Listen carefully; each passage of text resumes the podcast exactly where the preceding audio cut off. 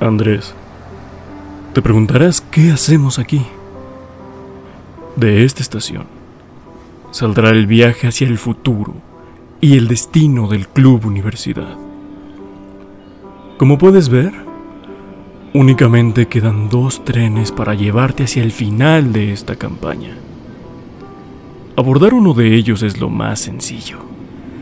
Lleva en él las mismas acciones de toda la temporada, las excusas, las críticas burdas y polémicas baratas de los medios de comunicación. En sus vagones hay suficiente espacio para la incongruencia, la autodestrucción y la mediocridad. Su destino, el olvido. El destino del otro tren es la fortaleza, el poder rescatar un torneo que parece perdido, el refrendar la dignidad de estos colores Subirse no será sencillo, pues va lleno de la esperanza, los sueños y los anhelos de la afición auriazul, de los valores y la historia de esta institución. No hay lugar para aquellos que devalúan el esfuerzo de sus compañeros, ni para aquellos que no se encuentran a sí mismos fuera o dentro de la cancha. No hay lugar para los jugadores impuestos, ni para la obstinación en lo que resta del viaje. Sin embargo, en la última parada espera la gloria con los brazos abiertos. Andrés Lilini, el boleto está en tus manos. Es momento de que tomes la decisión. ¿En qué tren te quieres subir? Decídelo pronto. La última llamada está por sonar.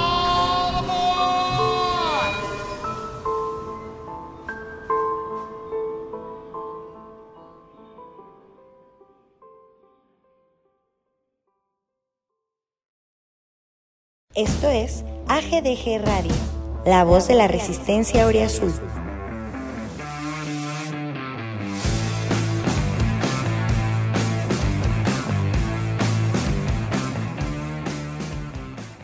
Hola amigos, ¿cómo están? Bienvenidos al Grito de Goya Radio, episodio 39, este lunes 15 de marzo ya, el lunes feriado, pero pues aquí nunca descansamos, eh, estos puentes de de, lunes normalmente no podemos salir, no podemos ir, digo, sabemos que además hay, hay, hay, hay pandemia, ¿verdad? Pero nunca podemos hacer nada porque tenemos que quedarnos aquí a grabar. En la temporada pasada no había tanto problema porque era festividad total, pero esta vez pues sí espero que mis compañeros no estén tan enojados de no haber podido irse a ir o a curarse una crudita o a desayunar o comer con la familia y estar aquí teniendo que grabar el podcast.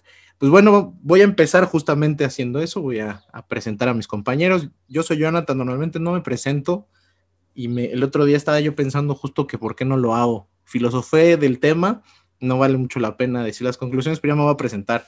Este, y aquí conmigo están hoy, primero, eh, un regreso esperado, que creo que ya tenía rato eh, que, no, que no estaba con nosotros. Me atrevería a decir que quizá meses.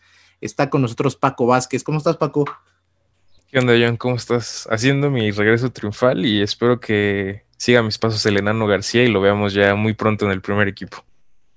Se me hace que esa era la, vibra necesaria, que tú llegaras y probablemente en la siguiente ya esté por ahí. Perdón. Sí, se necesita un buen, ¿no? Bueno, yo digo que ya el enano está, ya lució en la sub-20, en Tabasco. ¿En dónde más se necesita para que regrese ya? Sí, yo creo que estamos a horas probablemente de verlo otra vez eh, este, en el primer equipo, lo cual se va a aplaudir muchísimo. Eh, después aquí tengo ya también, eh, puedo ver a Diana Alonso desde San Luis Potosí. supongo que con muchas cosas que, que, comentar del juego, pero antes de eso, le quiero preguntar cómo vio este, en este partido Pumas Juárez a su conocidísimo por todos, que es este su crush, el Lobo Iniestra. ¿Cómo estás, Diana? ¿Qué onda, pandita? Este, ¿qué te puedo decir? El partidazo del Lobo. Y no, o sea, buena, buena, fuera, fuera de broma, sí jugó bien. O sea, como que pues dijo, voy contra ellos, tengo que dar un buen partido, ¿no?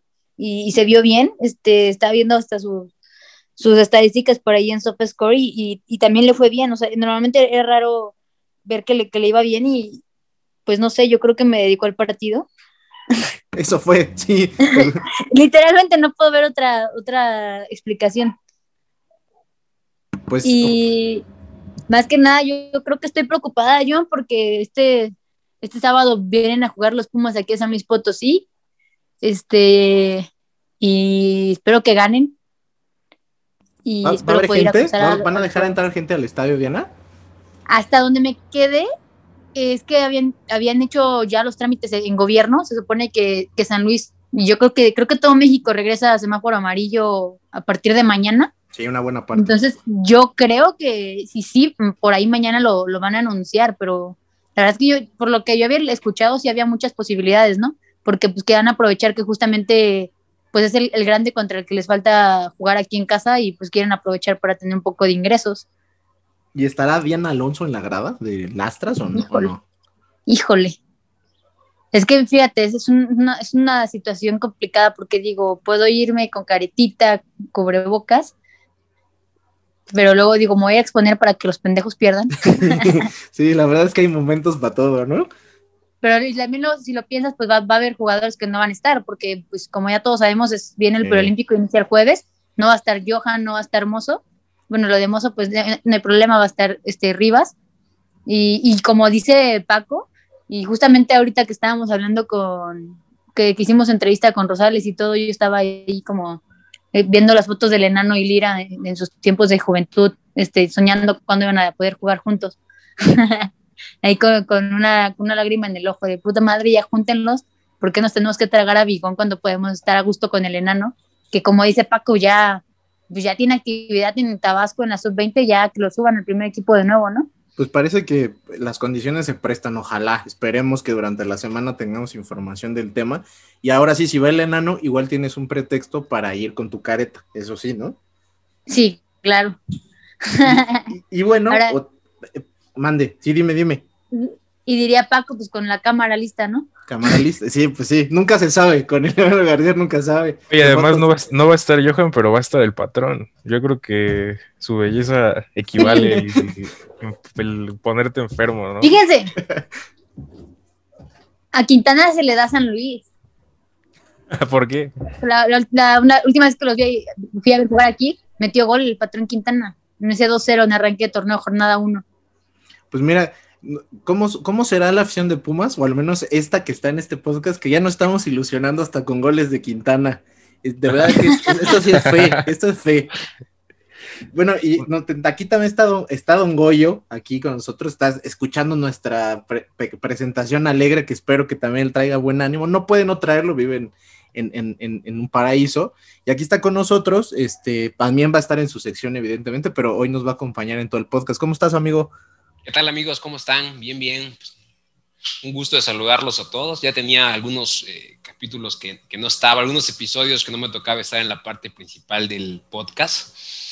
Este, igual ya eh, eh, con opiniones, sentimientos un tanto encontrados con el paso que ha tenido el equipo. Aquí ustedes me conocen y por el optimismo que normalmente manifiesto en cuanto al futuro inmediato del equipo, pero caray, el último partido sí que me dejó eh, con pocas cosas de las cuales sentirme optimista, al menos de, manera inmediata, ¿no? Pero ahí, ahorita vamos a platicar de, qué nos espera para los próximos partidos.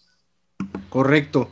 Pues de hecho, me gustaría empezar. Eh, esta, esta semana tuvimos editorial hecha por el buen Roberto Balmori, que ya si no se han dado cuenta, que no sé por qué no se darían cuenta, pero ya forma parte oficialmente de este canal.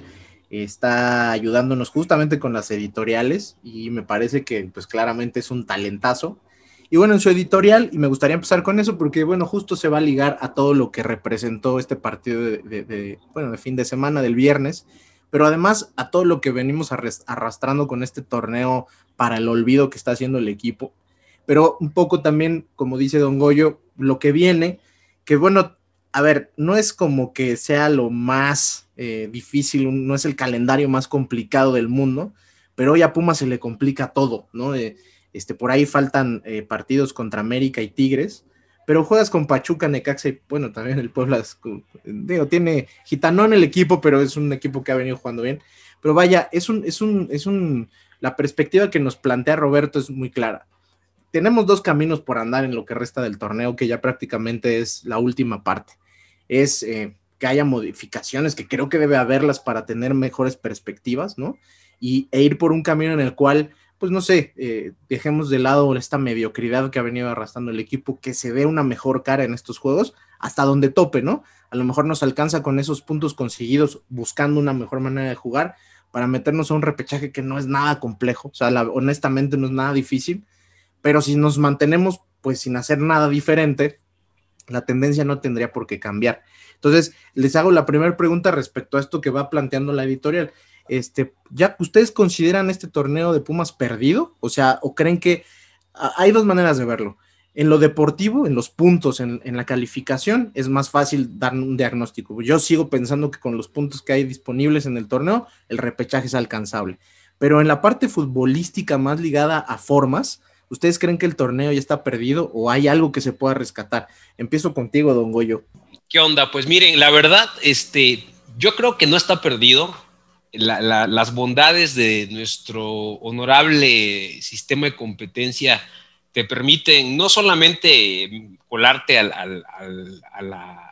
repesca, al repechaje, sino en una de esas encontrar el funcionamiento en las últimas tres semanas y pues avanzar y que no solo se quede un partido de repesca. Sabemos que la, liguilla eh, México es del equipo que mejor, en mejor momento llega, ¿no? Y, aunque aún, el, y aunque en este momento el Cruz Azul es el equipo que mejor está jugando, al final el, equipo que, más avance y, que a la postre salga campeón será el que, el, que llegue en estas últimas tres semanas mejor. Creo que todavía eh, se puede rescatar tanto la, la, repesca como el sabor de boca que deje este torneo. El tiempo se está acabando sin duda alguna, y, lo más preocupante es que todavía no notamos una consistencia de mejor en el equipo. Yo me había quedado con un buen sabor de boca después de los dos últimos juegos, el del Santos y el del Cruz Azul, donde parecía que, empezaban a sacudirse ese, ese, esa marasma en la que el equipo había entrado, ¿no? Pero híjoles, este partido contra Juárez pareciera que regresamos otra vez y, que, lo avanzado lo habíamos, lo olvidamos de pronto. E, esa parte es la que me preocupa de cara a los próximos juegos. ¿Qué versión de Pumas vamos a ver eh, contra el San Luis? Si la versión que jugó el primer tiempo contra el Cruz Azul, en donde vimos a todos muy concentrados, muy metidos este, en su máximo nivel posible, o el del primer tiempo contra Juárez, que, de verdad estuvo, híjoles, de la chingada. Este, e, esa es este, mi duda. Yo creo que todavía se puede, pero necesitamos ya ver en los próximos dos partidos, a más tardar, una reacción del equipo, ¿no? Para que nos dé tiempo de llegar a esas últimas jornadas con, con esperanzas y con ilusiones. Y es que no, ahí no hay muchas dudas. O sea, el, torneo es tan bondadoso, por no decir mediocre, ¿no? En su, en su, en su planteamiento de quiénes pueden competir por el título, que la verdad es que sí, o sea, el repechaje está ahí a seis puntos, quizás siete puntos, para un equipo que tiene, que tiene nueve puntos hoy, ¿no? O sea, este, la verdad que si lo ve uno por ese lado, el tema es justo lo que dices, es la parte de funcionamiento. Por eso decía, si lo vemos del lado de la forma, yo no veo hoy, este, o sea, ¿dónde nos tendríamos que apoyar para que eso pudiera suceder? Es donde después de este juego, estoy en la misma lectura que tú, después de este juego llegó un momento que dije, no, pues no, o sea, no va a ser, ¿no? O sea, ese, ese primer tiempo de Pumas fue terrorífico, y si esa es la versión de Pumas que vamos a ver, porque ahora, este, eso depende mucho del futbolista que esté en ese momento, es su momento, y los que se están usando, pues claramente están en ese momento también malísimo, es poca la perspectiva. ¿Tú cómo ves, Diana? Pues que como dice Don Goyo, es que ya no, o sea, no hay ni formas, no hay, no hay, o sea, no hay formas, no hay goles, no hay ilusión. Este, yo no sé qué, le pasa a los jugadores que de verdad están viendo que están en las últimas para competir y salen y dan pena 45 minutos en Juárez. O sea, ya, no, ya, de no creerse. Eh, yo creo que también un, un, problema muy grande y tú dices así como de ya se acabó el torneo, esperamos que inicie el otro, ¿qué, qué, cambios esperan para el siguiente torneo, de verdad? O sea, que ya denlo por muerto y para que la directiva se dé cuenta. ¿De qué se va a dar cuenta? Si acá, o sea, acá el discurso es el mismo, Lilini se va a quedar, ¿no? O sea, para todos, Lilini se debe quedar, Lilini no es el culpable, eh, aunque sean sus cambios de, de la chingada, que, que, de verdad yo no entiendo un planteamiento de juego en el que dejes fuera a Eric Lira y que a, mí, ¿cómo chingados va a venir cansado si Johan estuvo ahí, si Mozo estuvo ahí de titulares, ¿por qué Lira no? O sea, y, cómo, cómo puedes creer que vas a poder salir sin tus mejores jugadores a, a jugarte el torneo, porque era la verdad, o sea, era un punto nada, o sea, era o, ganas en Juárez o prácticamente te quedas fuera, ¿no? Y pues si tú dices que es muy bondadoso el torneo y que pues numéricamente todavía se puede estar ahí, y, y, es donde a mí me da risa, porque el torneo pasado decíamos, no, qué mediocres los equipos que van a calificar en repechaje, y pues ahora soñamos porque Puma se puede alcanzar a meter al repechaje. Cierto. O sea, es como una mentada de madre y, y, para mí la mentada de madre más grande es de, parte de, los jugadores. ¿Cómo te pueden dar buenos minutos y después dar la pena que dan, no?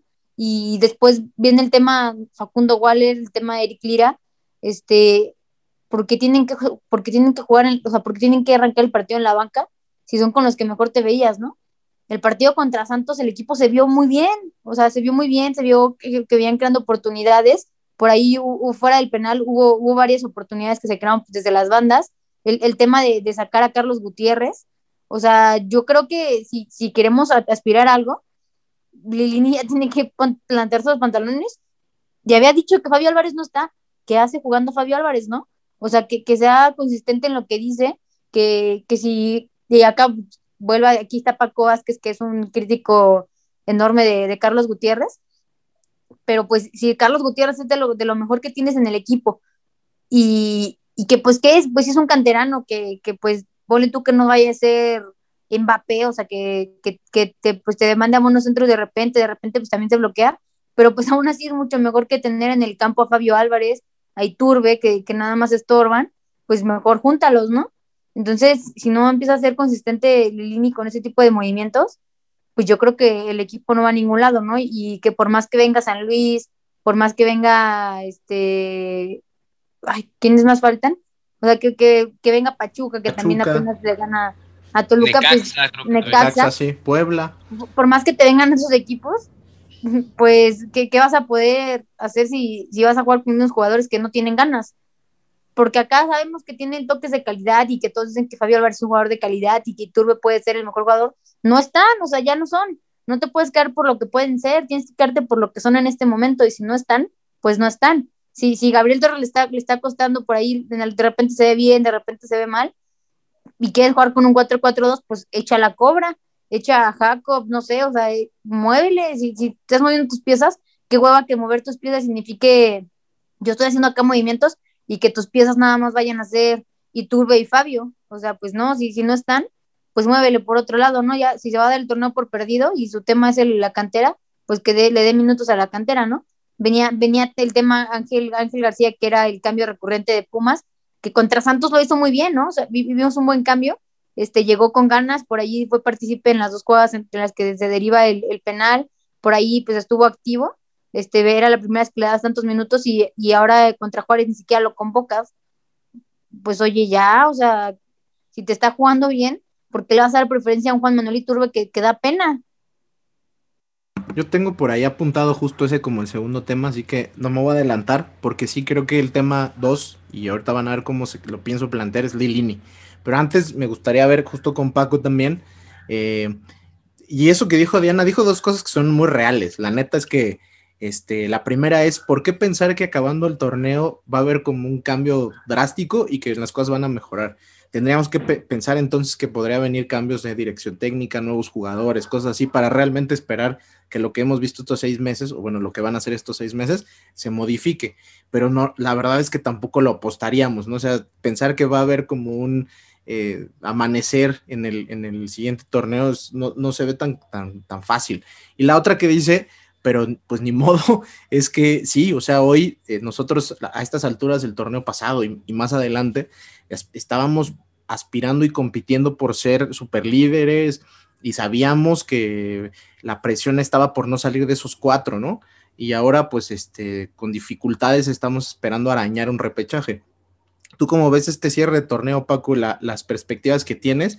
Y sobre todo, eh, en estos dos puntos, ¿no? ¿Crees que pueda realmente haber un cambio tan drástico, tan importante para el siguiente torneo? Y, si va a haber realmente este tema relacionado a un cambio de actitud real de estos jugadores que semana con semana en este podcast hemos dicho esto tiene que cambiar, esto tiene que cambiar. La realidad es que no cambia nada, ¿no? Creo que ahí Diana le pegó al clavo. Si se va a dejar perder este torneo, pues mete a jugar a la cantera. No tiene que hacer nada ya jugando ni Turbe ni Fabio Álvarez. Tienes a jugadores ahí atrás que el cambio drástico puede ser ni siquiera para bien, puede ser para mal, por así decirlo, porque va a haber salidas de jugadores entre comillas importantes y nos la vamos a tener que jugar con chavos porque tampoco creo que se busque traer a jugadores que generen un impacto real porque pues no hay dinero, simplemente por eso, ¿no? Yo creo que el otro torneo nos la tenemos que jugar otra vez con cantera, pero pues si va a ser así y ya diste por perdido el torneo, como al parecer lo está haciendo, pues mete a jugar a los chavos, ¿no? Hay que darle más valor a Ángel García, meter otra vez al enano, que Lira se siga afianzando. No puede ser que metas a Leo, López por, por Lira, o sea, no tiene ni pies ni cabeza ese movimiento, como dice Diana. Johan y Mozo estuvieron ahí y no hubo cansancio porque ni siquiera fue como que fueran partidos o algo así, fue una concentración nada más, ¿no? Y pues no sé, yo de mi parte creo que hay alguna leve opción de poder calificar al repechaje. Se vienen tres partidos muy, eh, entre comillas, fáciles, por así decirlo, en los que si se ganan los tres creo que puede dar un levantón anímico muy bueno y sobre todo porque al final cierras el torneo contra Tigres y al América, me parece, ¿no? Vas a llegar inspirado y si todavía les logras sacar un buen resultado de esos dos, pues puede que llegues aún mejor al repechaje, pero pues no hay no hay nada, o sea, no, no, hay con qué tú puedas decir, le voy a ganar estos tres y después a los otros dos en las últimas fechas les voy a sacar un buen partido y me voy a llegar ilusionado al repechaje, o sea, no se ve ni por dónde, pero pues yo al, menos yo todavía no he perdido la esperanza de que en algún momento se alineen los astros y Lilini haga un buen movimiento, un buen cambio, meta a un jugador de cantera o alguien que esté en la banca que sí tenga que hacer lo que tenga que hacer y logremos eso, pero la verdad, siendo realistas, no se ve eh, un futuro cercano ni en este torneo ni en el siguiente que Pumas logre aspirar a algo más que el repechaje o calificar por calificar.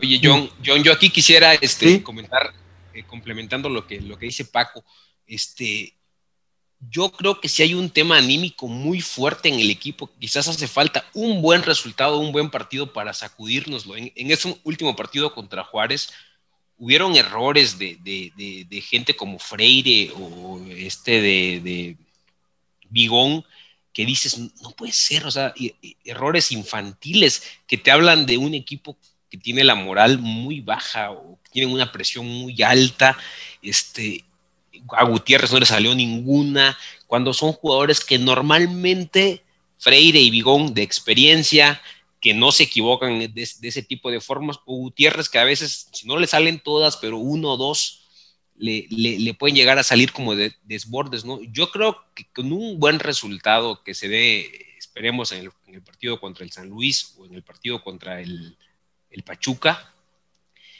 puede cambiar y que estos jugadores de experiencia o de relativa experiencia empiecen a, entrar en otro modo. ¿no? Eso quizás pudiera ser lo, que nos pudiera eh, hacer pensar en cerrar mejor el torneo, porque efectivamente, como bien comenta Paco, el funcionamiento actual no, nos permite ver por dónde le pudiera cambiar la cara al equipo. Sí, totalmente de acuerdo. Yo, yo también medio lo comento así. Ahora, como segundo tema relacionado a, lo que se plantea desde la editorial, que pues, es un poco la explicación del momento actual, o cómo lo, percibe Roberto, yo lo que, lo que dijo Diana, no, pues no me quería adelantar yo, pero lo que dijo Diana me parece que ya a estas alturas del torneo, y, sobre todo por cómo se está dando, sí empieza a, inclinar la balanza eh, de a poquito hacia la responsabilidad de Lilini. Empezó muy cargada del lado de los jugadores, que claramente hay futbolistas que están en un nivel paupérrimo, o sea, a ver, eh, no, no, hay que, ya, aquí no es de ser, este, puta, no sean analistas, ¿no? Em, cuando Pumas alinea con dos jugadores como Fabio y como, como Jero Rodríguez, la neta es que se siente un, un, cuesta arriba, que el mismo técnico se, se, se, termina, la verdad, amarrando las manos, ¿no? Para después tener que hacer modificaciones. En este partido inclusive es eh, ya no nada más esos dos, sino sacar a tu mejor jugador, como dijo, como dijo Diana, todo lo comentamos el viernes en, en el chat. Este, ahí en Twitter se le buscó pretextos de que si estaba cansado o de que si venía lesionado. Y no, o sea, fue un tema táctico que solito tú te exhibes porque cuando pasa el error, que, es más error de Jero que de, Leo, pero lo de Leo López es lamentable. Pero cuando lo sacas, cuando lo tienes que sacar a medio tiempo y metes a Lira y uno ve jugar a Lira, te exhibiste solo. Entonces, sí creo que a estas alturas la balanza, entendiendo que el nivel de, de, los jugadores y que puede ser en parte por lo que tú comentas, mi querido Don Goyo, lo anímico, yo también llevo varias semanas insistiendo en lo mismo. Este equipo se ve desconcentrado, se ve eh, mucho menos eh, metido en los partidos cuando las cosas empiezan a complicarse, le pasa lo que le sucedía mucho en, con técnicos anteriores, que era nunca, tú sabías que si a Pumas le metían un gol o empezaba perdiendo un partido, no lo iba a remontar. Y, lo sabías porque perdían completamente la capacidad de competir, ¿no? Eh, esto me parece que está empezando a suceder. Lo que pasa es que Juárez es un equipo muy malo, o sea, Juárez, aún con este Pumas, Juárez fue peor en la cancha el viernes, ¿no? Entonces, mi, mi segundo cuestionamiento, ya Diana lo, empezó a tocar y a, desarrollar, pero es, yo creo que este partido, a diferencia de anteriores, donde yo también creo que había habido mejoría, de hecho, o sea, yo creo que en este partido el segundo tiempo no es tan malo, o sea, eh, el problema es que llegas ya en una situación donde tú solito te complicaste, pero el partido con Cruz Azul es, eh, tres cuartos del partido son muy buenos, en el partido de Santos al menos la mitad es buena, y tú ya estabas encontrando una forma de jugar. Yo creo que ya la responsabilidad de Lilini, no lo digo yo, creo que es algo muy obvio hasta en sus declaraciones, cuando él busca hacer cambios que ya, me parecen innecesarios, o sea, no tienes que mover a Lira, pues, o sea, no, no hay una justificación futbolística para eso. Entonces, esto empieza, empieza a tomar como una, una, una, una postura para el aficionado, de hecho los medios también ya lo empiezan a mover de ese lado, pues Lilini está empezando a exhibir su falta de, capacidad como técnico. O sea, esto, esto podría ser, para mí, eh, no es lo ideal que un técnico salga a la mitad del torneo, sobre todo en equipos como Espumas, pero yo veo bien complicado, la verdad, eh, este, que este torneo te dé justificación para mantenerlo si uno se fija en las decisiones que ha tomado. Y el otro tema relacionado que me gustaría aprovechar para ver si lo podemos desarrollar también aquí es, no sé si ustedes estén en la misma idea que yo, pero algo que este equipo tenía como una de sus principales pilares y fortalezas era el, vestuario, el vestidor. Y siento que ya no está sucediendo eso. Y, para mí, una gota que derramó el vaso, eh, y bueno, al menos para mí como aficionado que dije, nada, esto ya reventó, fue el, viernes sacando a, Carlos Gutiérrez y la reacción que tiene Guti de, mover la cabeza, si no, puede ser. Este, me parece que estamos cada vez más en esta situación donde pues es muy difícil para un Gutiérrez, para un Lira, para un Montejano que debe de estar ya más o menos listo para volver, ver que los jugadores que ocupan su lugar realmente no hacen una diferencia, ¿no? Y que al, final es decisión del, del técnico ponerlos. O sea, hoy Lilini no nos puede dar una justificación de por qué, de por qué Álvarez y lo mete. Y su primer cambio es Iturbe, ¿no? Entonces, este, ¿no, sienten ustedes que eso también es parte ya de una situación que está sucediendo? Este, pues a ver, empezamos ahora contigo, Paco, para empezar de atrás para, para adelante. Pues es que sí, el, el, ánimo yo ni siquiera sé por qué está tan bajo, no sé ni siquiera si sea por las bajas, por el no ser campeón, porque simplemente las cosas no salieron al principio, no sé por qué. Yo en el caso de Lilini, quiero creer, siendo muy lilinista, que está quemando todas las opciones que tiene en la banca, tipo Leo López, y Turbe y Fabio y todos ellos, justamente para no subir a canteranos que probablemente tengan más, pero como no van a ser tan preponderantes, se van, a terminar quemándose. En el caso de Mauri García, ¿hace cuánto no mete a Mauri? Siento que lo que Lilini ahorita está haciendo, no sé, es un escenario, puede que hasta esté mal y realmente Lilini simplemente hace cambios mal porque está mal y no sabe ser buen técnico.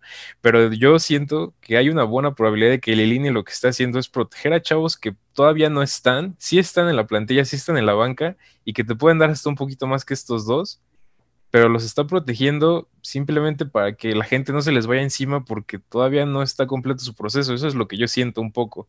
Al menos eso es lo que creo yo que quiere hacer con varios jugadores que ya están ahí alzando la mano y aún así insiste y mete a Fabio, insiste y mete a Iturbe. O sea, no entiendo y creo que eso puede ser una opción, pero te repito, lo mejor y no, y simplemente es un mal técnico. Que siento que Lilini lo menciona, ¿no? No creo que se tenga que ir por la puerta de atrás ni nada. Creo que Lilini, si acaba su fecha como técnico, lo tenemos que guardar sí o sí en el club y que sigan las fuerzas básicas y siga de encargado en ese aspecto porque es muy bueno en ese tema. Sí, sin duda. Pero, pero yo creo que no se le debe de crucificar a él tal cual como, no, este ya no sirve y que lo despidan y tal. O sea, no, o sea, si entra alguien que sea Toshiro o que entre alguien más de fuera, que entre, pero a Lilini se debe quedar en el equipo sí o sí porque personas como Lilini nunca van a hacer falta, nunca van a sobrar, perdón siempre van a hacer falta y sobre todo en un equipo como este. Y su relevancia en este proceso puede ser esa, ¿no? O sea, eh, también creo que olvidamos un poco que él llegó justamente a ser un técnico interino y que su interinato se extendió por los buenos resultados, pero la realidad es que el proyecto de Pumas no puede fincarse en un técnico interino, pero además en alguien que tiene otro objetivo dentro del club, porque justo pasa eso que el, quemarlo es quemarlo para cualquier tipo de actividad y sería perder una pieza clave, ¿no? Pero algo que comentaste, déjame ver si entendí un poco tu postura, que está interesante, güey, es básicamente el torneo lo empiezas a ver complicado, cuesta arriba y, para ciertos, a estas alturas incluso quizá perdido. Y lo que tú planteas un poco es, a ver, pues yo tengo que jugar con los que tengo aquí y, si, y si, tengo que jugar con Iturbe que al final ya se va, estoy poniendo las cosas sobre la mesa para el día de mañana vamos a decir, el siguiente torneo, yo pueda decir con una mano en la cintura, este torneo pasado jugaron estos jugadores y no pasó nada. Y ahora vamos a empezar, ahora sí, a darle la posibilidad a estos jugadores que sí vienen pisando fuerte atrás de ellos, a los Amauris, a los Cobra, a los, a los Montejano, a los Ángel García, a Rivas, que de, decir, eh, eh, aquí están, estadísticamente el equipo fue, una, fue un bodrio el torneo pasado, jugando con Fabio, jugando con Mozo, jugando con Iturbe. Entonces, es, ahora sí es momento de darles oportunidades, algo así lo que estás planteando? Sí, un poco sí y un poco no, porque yo lo que me refiero es con protegerlos es que, ¿qué pasó con Amaury García? El torneo pasado Amaury empezó y lo hizo mal y todos nos los fuimos encima a Mauri García y decimos, no, ¿para qué lo pone y tal? Y yo ya no he visto literal jugar a Mauri, no sé si sea porque lo está protegiendo, porque es que es la verdad, a Mauri todavía yo creo que no está todavía para tener un nivel de primera división.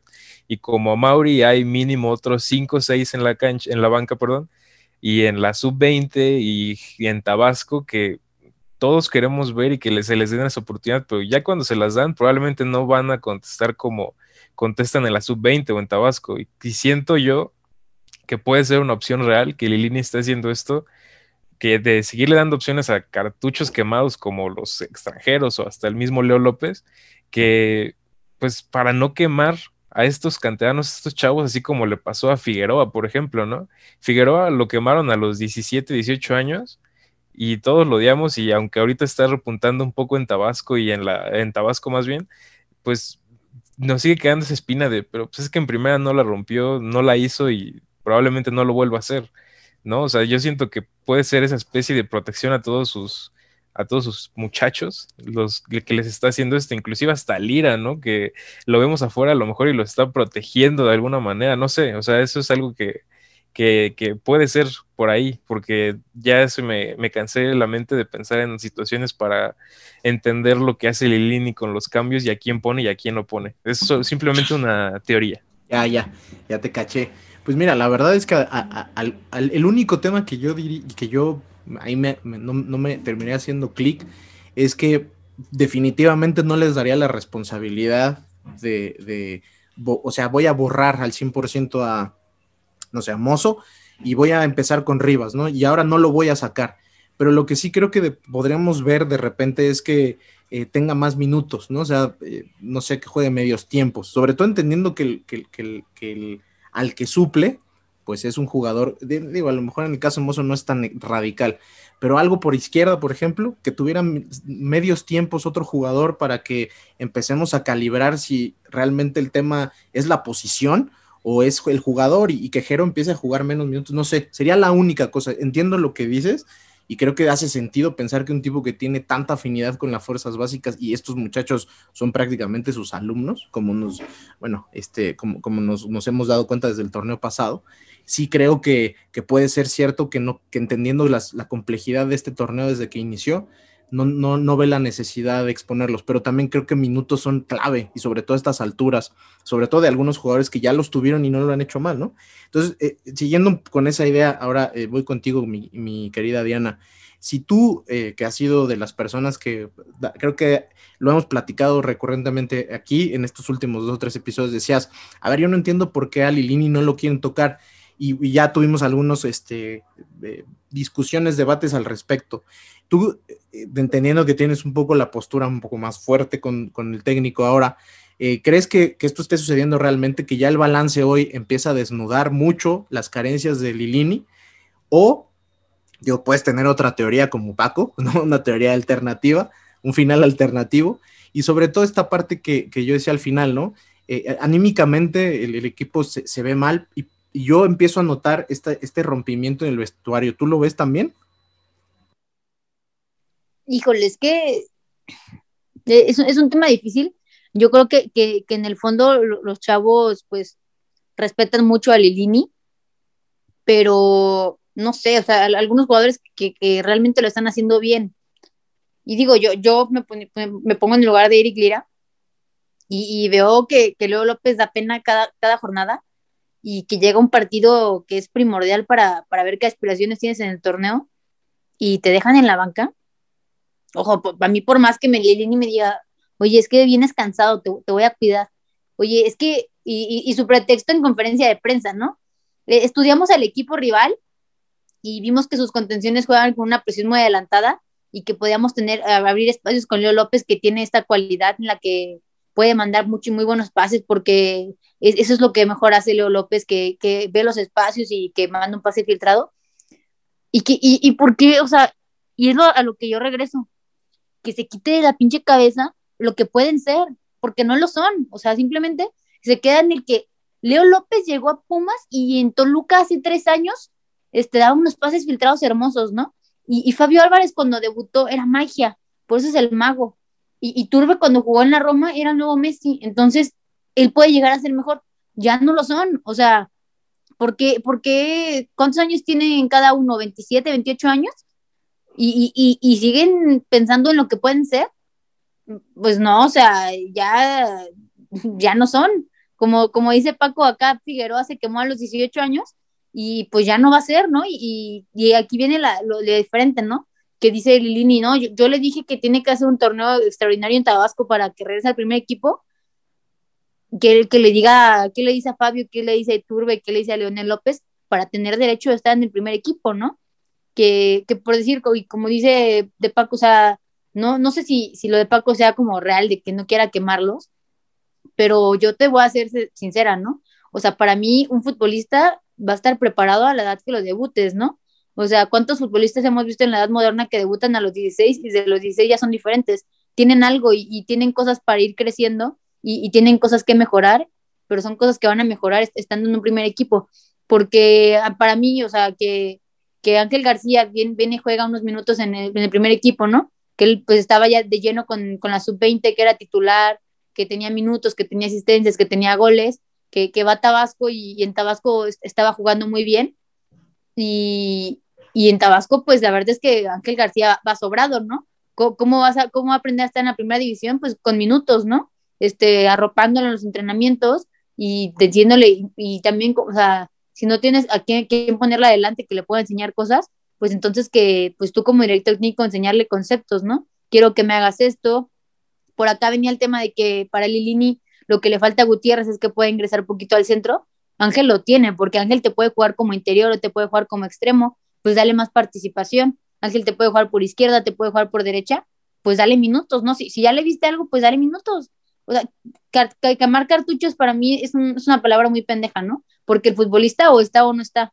Y al final, así como él se, encapricha y, juega con Fabio Álvarez, si para él cierto jugador tiene nivel, pues encaprichate con él y dale minutos hasta que se vea bien.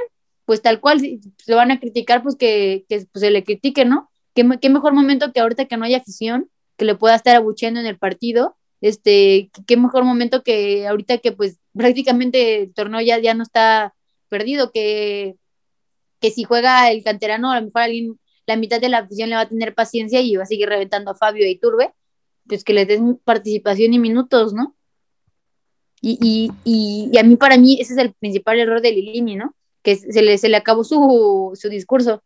O sea, podrá ser, un, yo como les decía desde, desde que llegó, ¿no? Para mí es un muy buen gestor de, de, de vestidor, más para mí nunca fue un, un, gran director técnico en lo que te habla tácticamente, técnicamente o, los conceptos que le puede enseñar un futbolista. Para mí es un, es un gran gestor de, de, vestuario, pero si los jugadores ya no le creen el discurso, pues ¿qué hace, qué hace Lilini en Pumas, no? ¿Qué, qué, le puede aportar al equipo?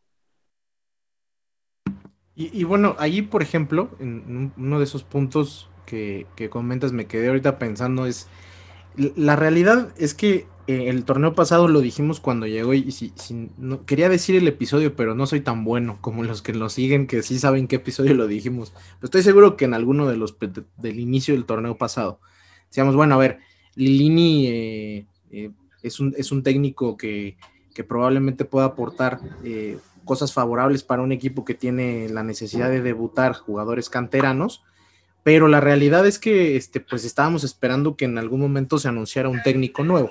No, por, no porque, no porque este, en algún momento los resultados han, hayan ido mal, porque de hecho no pasó, ¿no? Pero sí porque la verdad es que, este, bueno, Pumas tenía unas ciertas aspiraciones. ¿Qué termina sucediendo? Bueno, que Pumas cumple ciertas de esas aspiraciones con un gran torneo, ¿no? Entonces eso nos hizo pues dejar de lado a lo mejor la exigencia de un técnico. Pero bueno, pasó y lo dijimos al inicio también de esta temporada. Ahí chequense los primeros episodios, que es lo bueno de tener podcast. Ahora podemos sostener mucho de lo que decimos. Que, que decíamos, bueno, este es el torneo donde probablemente más dependencia tenga Pumas de ver si Lilini es un técnico en toda la extensión de la palabra, ¿no? Que, que tenga la posibilidad de él con su táctica y con su estrategia y su, y su parado, cubrir la, la salida de jugadores relevantes y, y, lo hemos dicho también muchas veces, o sea, de hecho creo que es una de las primeras cosas que yo dije aquí y muy, algunos otros de ustedes también. Este era un torneo desde el pasado, torneo, o sea, este año futbolístico, tenías grandes ventajas para una postura como la que luego Pumas quiere tomar, no, añadiendo las que tú decías, Diana. No tienes descenso, o sea, eh, no tienes ahora esa, esa presión adicional, tienes a, al equipo eh, o a la afición, eh, sobre todo este torneo, con un, te dio crédito por lo que pasó el torneo pasado, ¿no? Este, de hecho, hay buena parte de la afición, ahí está un ejemplo claro, es Ariel, que lo dijo en este podcast hace unas semanas. Bueno, yo puedo apoyar a, Lilini siempre y cuando vea que la postura que tiene es justo la que estamos defendiendo, la de juguemos con cantera, ¿no? Entonces, bueno, son algunas anotaciones ahí al margen. Tú, mi querido Don Goyo, este, el viernes estabas muy enojado el primer tiempo, igual que yo este, porque vimos cosas que un equipo profesional no puede hacer, ¿no? O sea, uno puede entender que haya mala suerte, que haya mal inicio, que haya nervio de ciertos jugadores, pero lo que vimos el primer, el primer tiempo del partido en Juárez es algo que es, o sea, es lamentable ver en, en, un equipo de fútbol. Y luego si es el equipo que apoyamos, pues más, más jodido. Entonces, Peor ¿tú, cómo, ¿tú cómo ves este, este tema? O sea, Lilini, Lilini claramente se vuelve más responsable eh, conforme avanzan las jornadas, porque él, eh, en sus manos está el usar o no usar, o parar o no parar cierta manera de jugar y jugadores. Pero los jugadores claramente no, apoyan, no abonan. Muchos de los que están jugando titulares no te ayudan. Algunos un poquito más que otros de repente, pero con, con flashazos como los de Bigón, 10 minutos para el capitán del equipo, la realidad es que no te sirven, ¿no? Como tú dices, vimos, tenía rato que no veíamos errores de Freire este, en la salida me recordó por ahí un pase que hizo algo que hizo en la final con León, que desde donde se, si no mal recuerdo, ya, ya lo tengo bien borrado, fue el gol de, de, León el 2-0, pero, o sea, cosas que no tenían, que, no sucedían, este, podrían ser atribuidas a, a, a, que este tema anímico viene desde un vestidor roto pensando no solamente en esto de los cambios y mira, juega este y yo no, yo soy mejor, sino por ejemplo también a la desilusión de un, de, de un grupo de jugadores de se nos fueron dos futbolistas que eran claves y no vamos a poder competir. ¿Será algo este, que trascienda incluso lo, lo deportivo? ¿Tú cómo ves, güey? Yo, yo creo que sí, fíjate que este, ahorita que escuchaba, lo, lo comentaba Paco y Diana, este, la verdad, este, si bien es, es interesante lo que plantea Paco, no, no creo que, que lo esté cuidando tanto Lilini en ese sentido, porque, pues, en pocas palabras, él está poniendo en, en, en juego su continuidad, ¿no? Hoy Lilini, y así lo ha dicho, él sabe que, que, está, está, poniendo en, en, juego su futuro como director técnico de Pumas, entonces quiero pensar que los jugadores a los que está poniendo, a los que está alineando, son a los que él considera que, que le pueden dar el resultado, a, a él y, a, y a Toshiro. Yo, creo que la, fe que le tiene puesta, y Lini es una persona que, si algo tiene es emocional, ¿no? Muy emocional, eh, más que eh, una persona free cerebral, yo creo que le está teniendo demasiada fe a, Fabio, a Iturbe, en el sentido de, aunque los veo mal, me voy a sacar agua de estas piedras. Y creo que ya, ya perdió el límite de hasta dónde los puedo esperar, porque a, a Fabio de pronto sí lo, lo, manda a la banca, o a Iturbe lo manda a la banca, pero al siguiente partido lo vuelve, le vuelve a dar otra oportunidad. A Fabio lo hace el primer cambio. También no sé qué tanto de esto sea manejo de, de, de vestidores, puede, porque al final pueden ser jugadores de experiencia y de cierto peso, que a diferencia de un Ángel García, si no lo alineas o no lo convocas, sabes que te pueden empezar a meter ruido dentro del vestidor, dentro del grupo de los extranjeros, que seguramente existe, aunque a lo mejor por mucha unión que haya dentro del grupo, seguramente entre los sudamericanos puede haber una afinidad natural normal. Y quizás no sé si esa parte de, al ser un técnico formador y no tener la experiencia de manejar eh, jugadores ya con una trayectoria formados, se le esté complicando eh, borrarlos o, de plano hacerlos a un lado y a lo mejor eso aunado a que, a que siente que le puede lograr eh, sacar algo a Fabio y a Iturbe, este, a Leo, los esté haciendo darles demasiadas oportunidades que los que estamos desde este lado decimos, pero ¿por qué lo sigues poniendo? ¿Por qué lo vuelves a considerar? Ya lo habías dejado en la banca nos pareció coherente con tu discurso que lo dejes en la banca y al siguiente partido lo mandas otra vez de titular.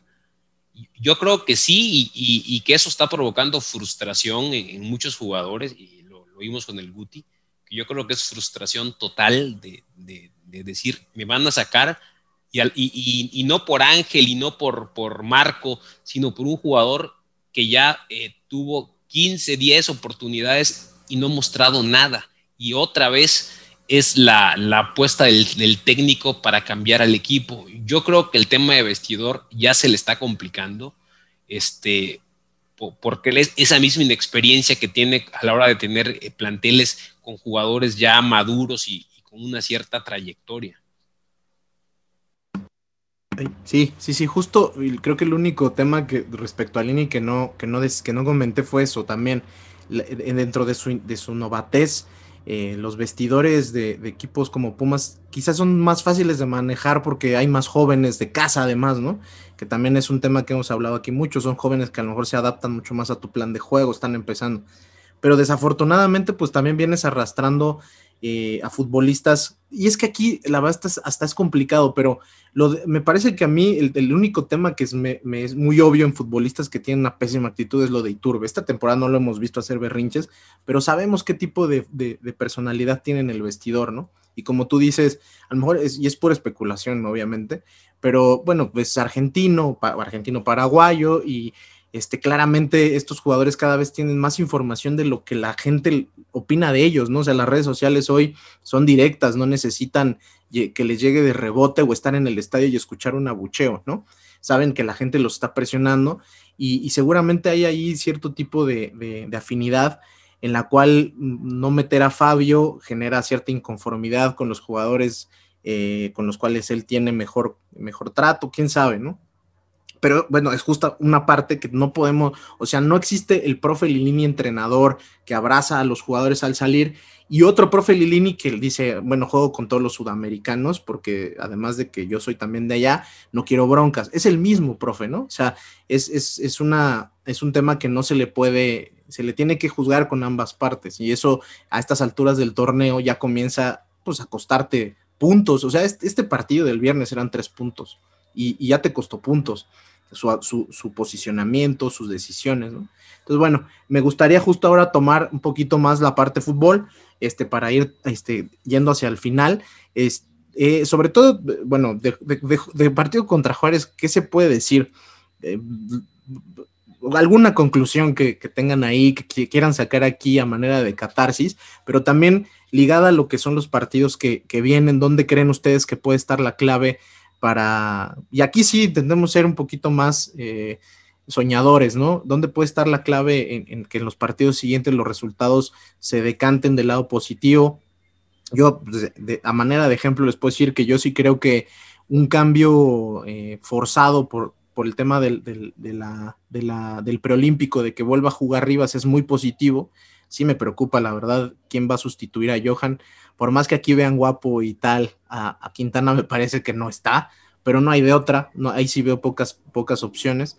Y me gustaría que, en, pos de que estamos en la recta final del torneo, que quizá es un equipo, no a modo, la verdad, pero pues que, que te permite más competir, sí se tome una decisión de, ¿saben qué? Vamos a empezar el partido con, con Lira y Marco García y, vamos a darle más minutos a, Waller, que la realidad es que cuando juega se, ve distinto el equipo, por más que haya gente que le tire, la realidad es que eh, es un jugador que te pesa en el campo mucho más que cualquier otro futbolista extranjero que tienes de, medio campo para adelante, quitando dinero, ¿no? Entonces, eh, me gustaría justo toquemos el tema Juárez, este, desde el lado de una conclusión de lo que vieron y cuáles podrían ser para ustedes la receta eh, que, ustedes eh, tomarían si fueran los directores técnicos para, para tener mejor cierre de torneo y aspirar a algo un poquito más allá de quedar eliminados en un torneo donde califican 12, ¿no? Este, eh, pues empiezo contigo, mi querido Paco. Hablar de fútbol en el partido de Juárez, yo la verdad no sé, yo no vi nada, o sea, es que para hablar de fútbol yo creo que hay que ver algo y yo no vi absolutamente nada. Creo que Lini tiene que cambiar desde su formación. Creo que su formación de 4-4-2 no, no nos va a ofrecer nada y sobre todo no es tirarle a Gaby Torres ni nada, pero creo yo que hay otros jugadores que cambiando esa alineación te pueden ofrecer más. Es más, hasta dejando el 4-4-2 siento que hasta la cobra por ahí puede hacerte un poco más. No es nada en contra de Torres, creo que no lo ha hecho tal cual mal, pero pues no ha pesado. Y yo creo que hay jugadores en la banca como Waller o como el Enano García que cambiando la alineación, cambiando la planeación y la formación del equipo, pues puede, pueden llenarte inclusive de más balones a Dineno que poniéndole a otro güey al lado que pues tampoco te va a generar mucho. Y no sé, yo en mi caso yo pondría a Waller y al, y al Enano en el medio campo junto a Lira y pues por las bandas meter ya sea a Gutiérrez o a a García o alguien por ahí, hasta Iturbe, en una de esas te funciona en estas últimas fechas, no sé, alguien más, ¿no?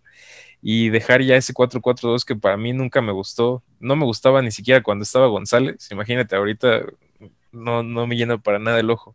Yo creo que es, son momentos clave para que Lilini y Toshiro hagan cambios importantes en la formación, en la selección de jugadores, porque si no es esta semana, ya ahora sí ya se te fue el torneo ya está muy difícil que no ganándole a San Luis, no ganándole a Pachuca o no ganándole a Necaxa, si no es en estos tres partidos que vienen, no, ya se te fue el ya se te fue el tren. O sea, tienes que ganar sí o sí estos tres. Tiene que haber un cambio fuerte de formación, de jugadores y de mentalidad. Porque si no, pues ya se fue el torneo. Y como dices, ¿no? Pues vamos a ser los únicos seis que no van a calificar. ¿Tan mal estamos? Yo creo que no está tan mal el equipo como para creer que somos literal los únicos seis que no van a calificar. Sí, es que la, contraparte es realmente algo muy, muy, muy pinche, ¿no? O sea, en un torneo donde, donde la verdad es que, por ejemplo, en la, temporada pasada vimos entrar a un Puebla, este, con bien poquito, pero luego se aventó aquel, aquella serie con Monterrey, o sea, donde puedes llegar a aspirar pues, a un poquito más, ¿no? este, quedar fuera en este torneo sí te habla como de equipos que deben de tener algún problema adicional, o sea, o tienen adeudos, o sea, debe de realmente ser un tema de peso. Y yo en este equipo, entendiendo la problemática que hemos hablado hasta el cansancio aquí, eh, alrededor del club y su estructura y el tema de refuerzos, de fichajes, me parece que es un equipo y también no, no porque ahora anden mal voy a cambiar mi, mi, mi speech. Sigo pensando que tiene una columna vertebral que con dos o tres elementos haría un gran equipo. El problema es que esos dos o tres elementos que se están conjugando en cada jornada, en lugar de sumarle a esa columna vertebral, le restan. Esa es un poco mi, lectura, ¿no? Eh, Diana, el, partido, eh, como dijo Paco, pues no te da para muchas conclusiones, esa es la, realidad. Pumas cuando fue un poquito más o metió un poco más, le alcanzó para un muy buen centro de, de, Guti y un remate que merecía ser gol de, de Torres, pero si te pones a pensar, un poco y nada más, ¿no? Esa fue última jugada de Waller, que por ahí se sacó un pase ahí de tacón, el, magazo. Básicamente, eso fue el partido de Pumas. Y aún así, fue mejor equipo que Juárez, porque Juárez es un equipo bastante malón. Pero algo que hay algo en esta seguidilla de tres partidos pasada, ¿no?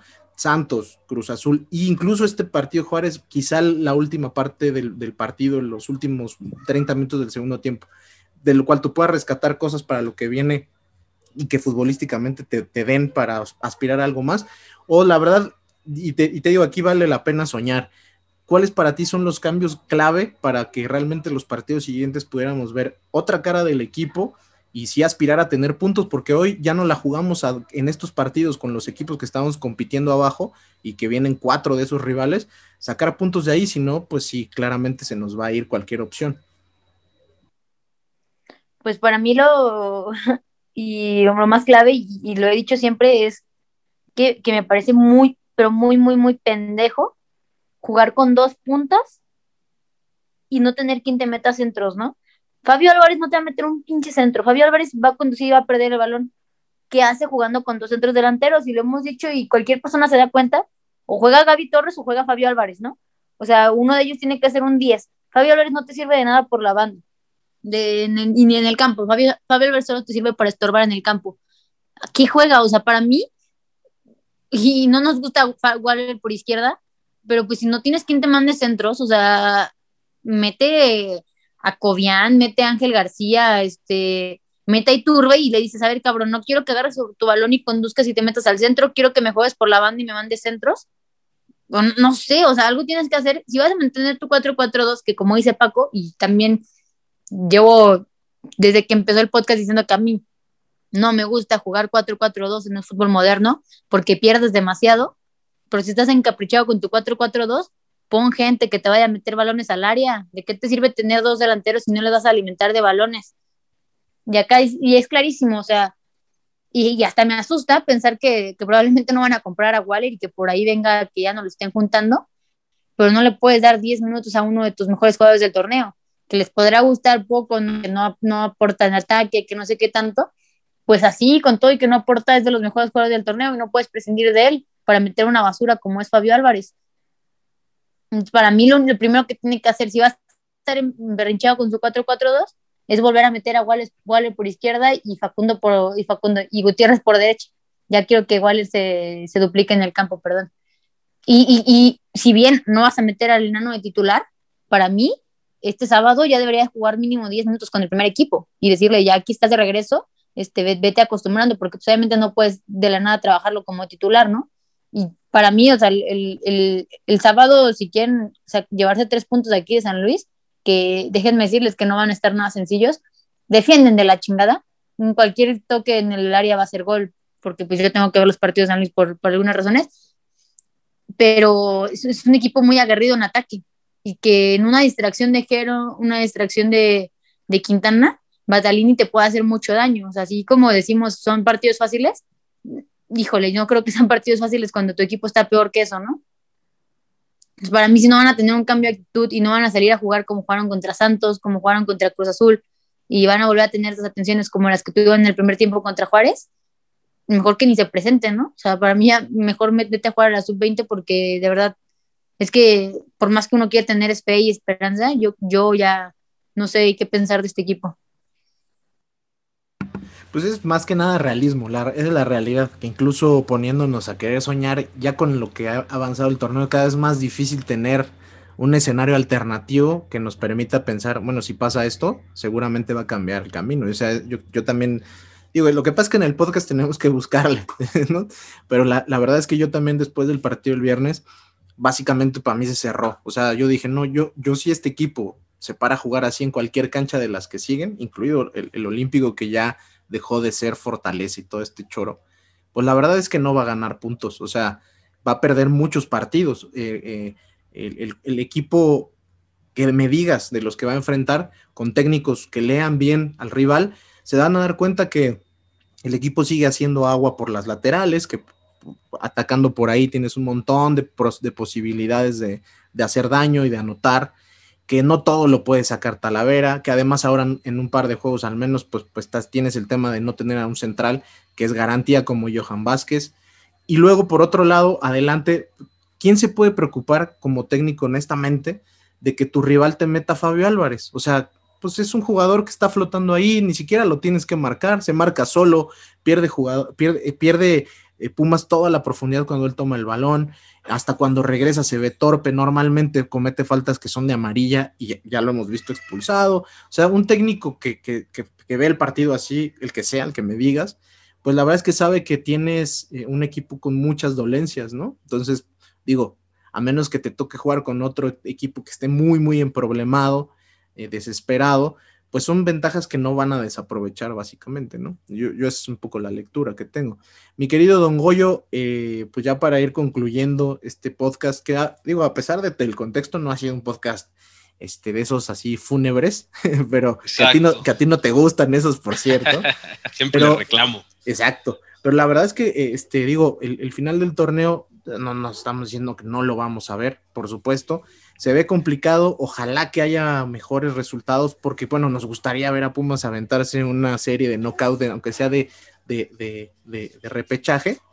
Pero digo, en este mismo orden de ideas, ¿tú qué, ves, qué cambios reales o a lo mejor un poco soñadores crees que tengamos que ver en Pumas en los siguientes partidos para esperar realmente que haya alguna, algún cambio relevante en lo que está pasando con el equipo? Por supuesto.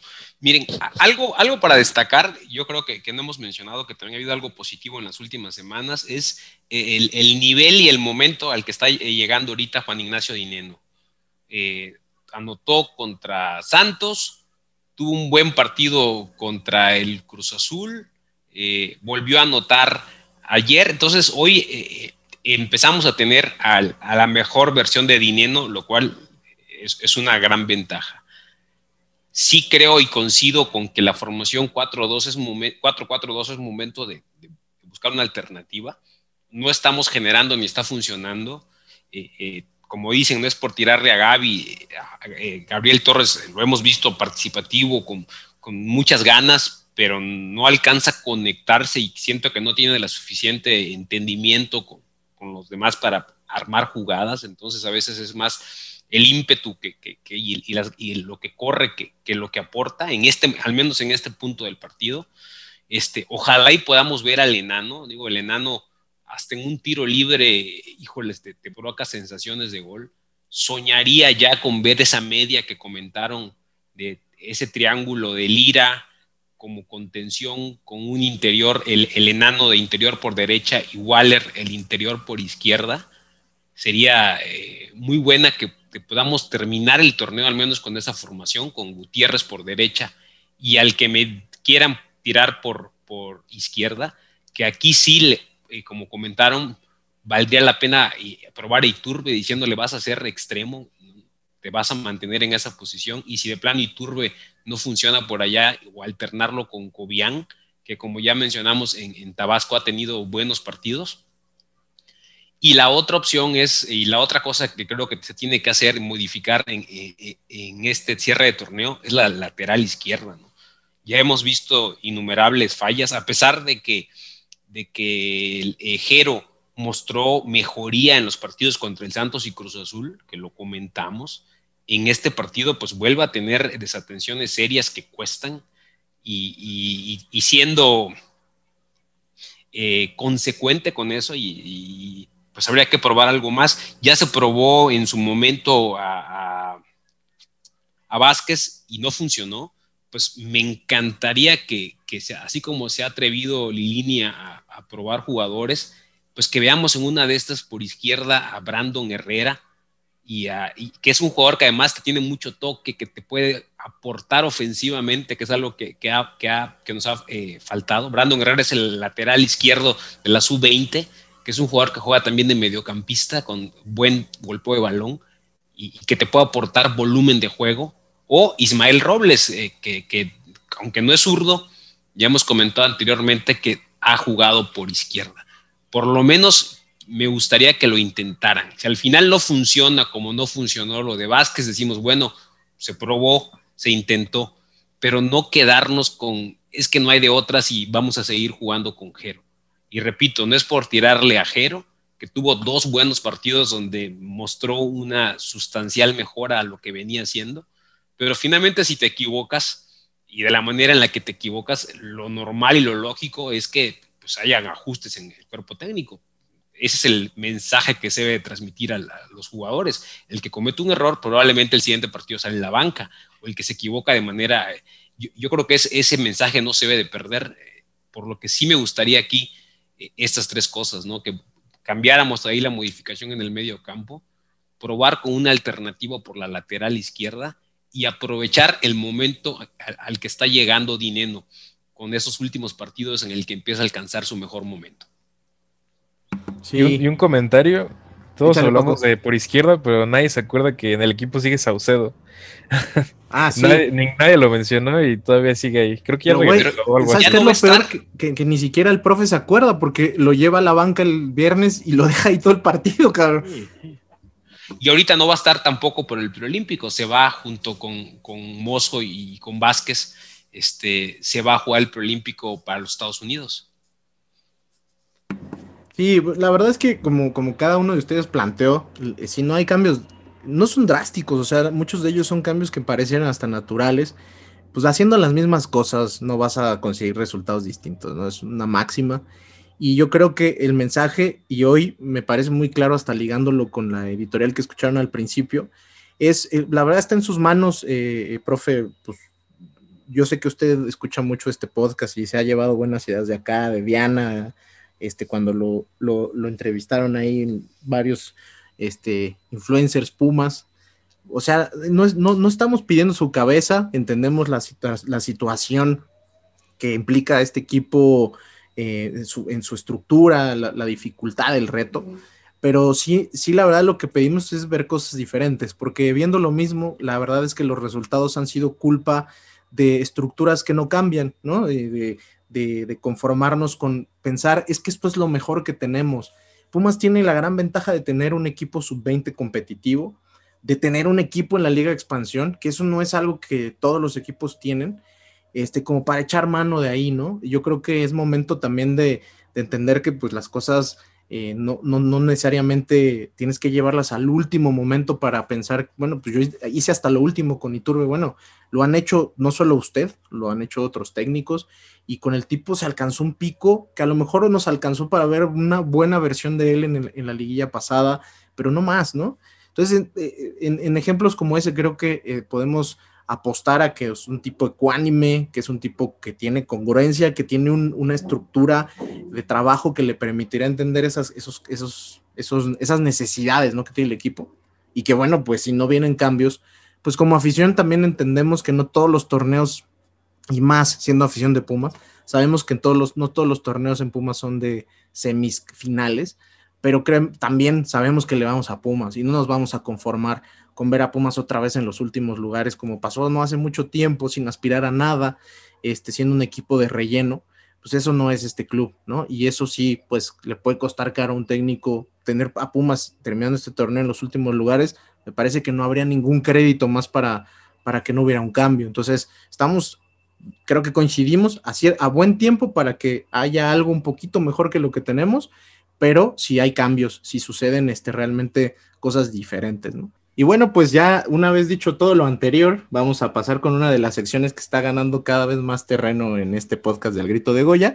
Es Canteravisión, ya la conocen, pero esta vez eh, Don Goyo nos trajo un invitado especial. Yo no me voy a adelantar, voy a dejar que nos presente y pues vamos con eso de una vez. Denle play. Pues hola amigos, ¿cómo están? Un gusto saludarlos. El día de hoy nos trajimos eh, la Cantera Visión a la parte principal de este queridísimo podcast eh, para presentarles un invitadazo que nos acompaña en esta ocasión.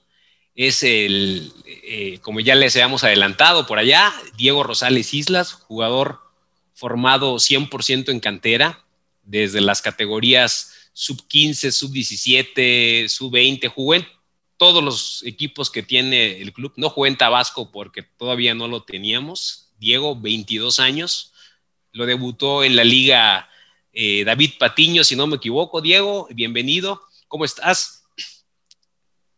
Hola, hola, ¿cómo están? La verdad es que muy contento de, por el recibimiento, contento de poder platicar con ustedes de, pues de Pumas, que al final obviamente le tengo mucho cariño, siempre, siempre, eh, pues mi formación y, todo lo que aprendí, mis bases habrán sido Pumas, entonces eh, muy, muy contento y muy agradecido por, por la invitación.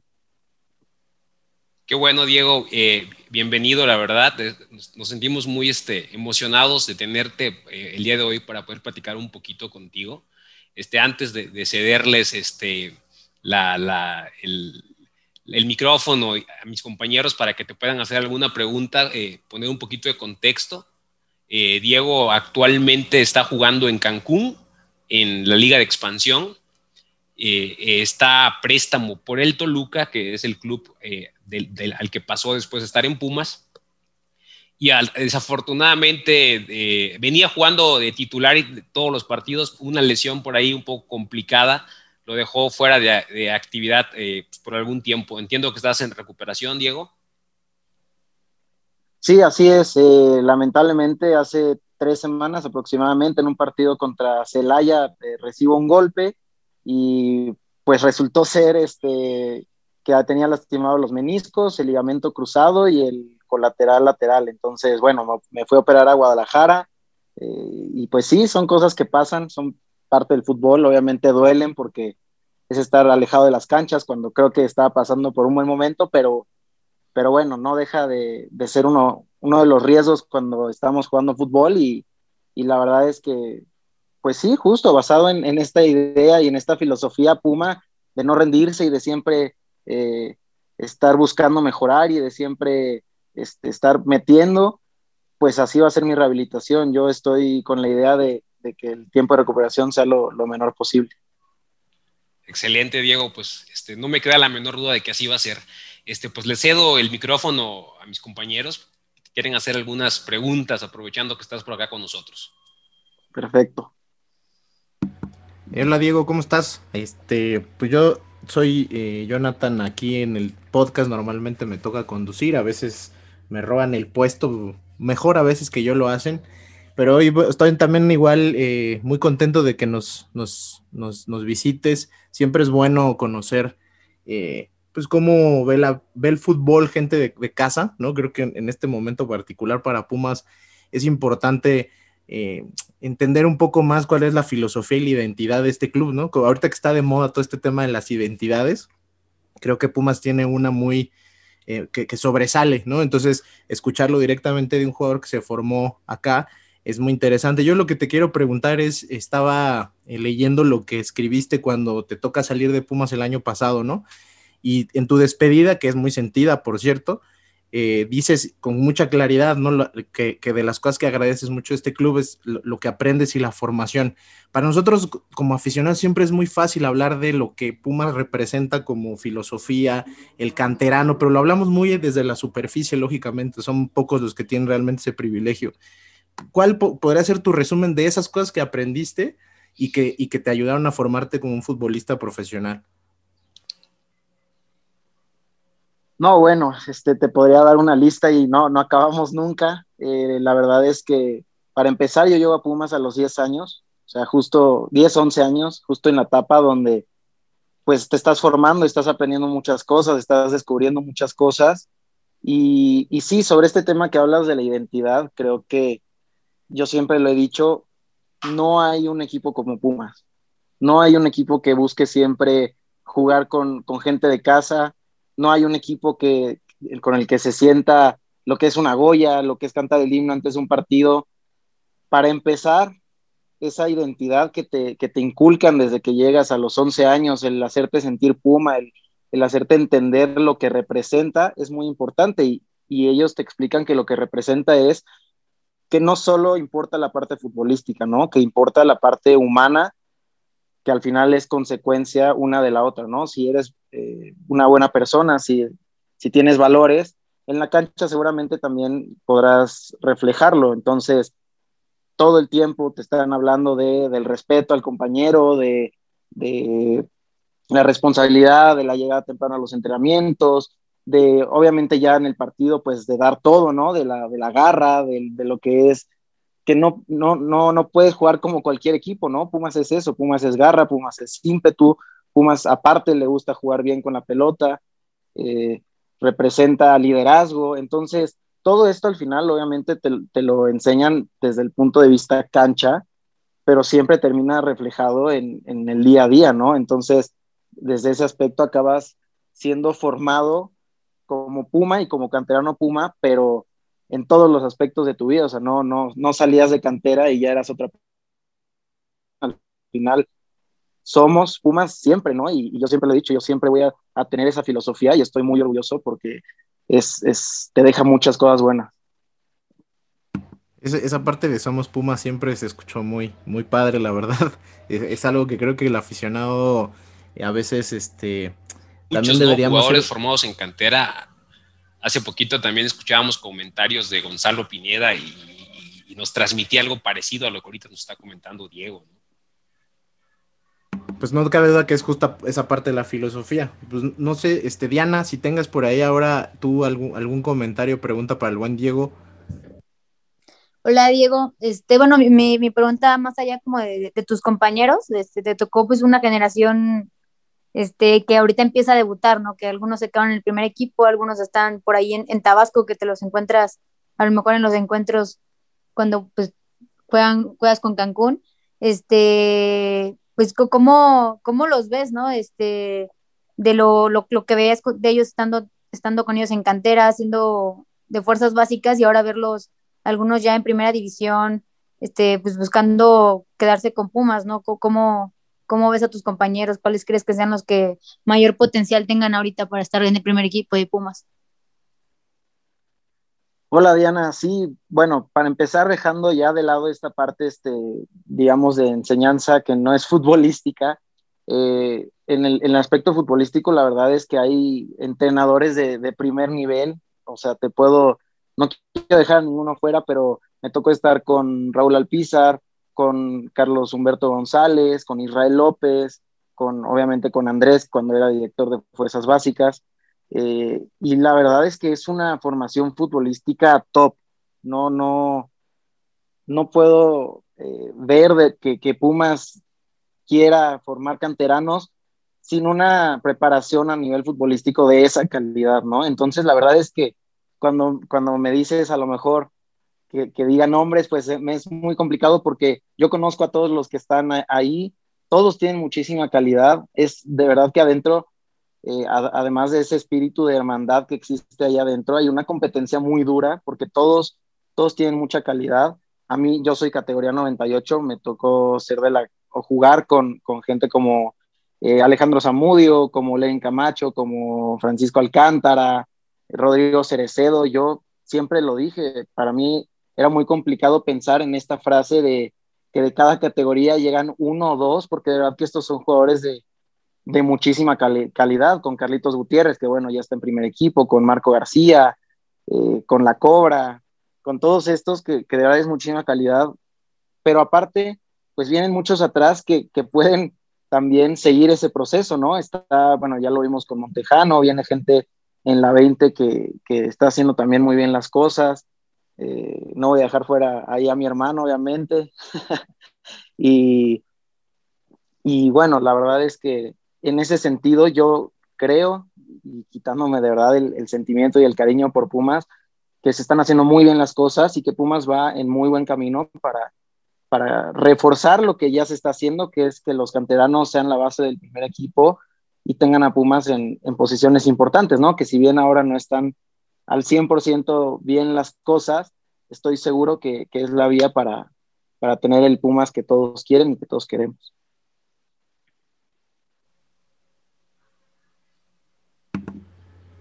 Ok, gracias. Ahí, este, mi querido Paco tenía broncas de internet, pero creo que ya está.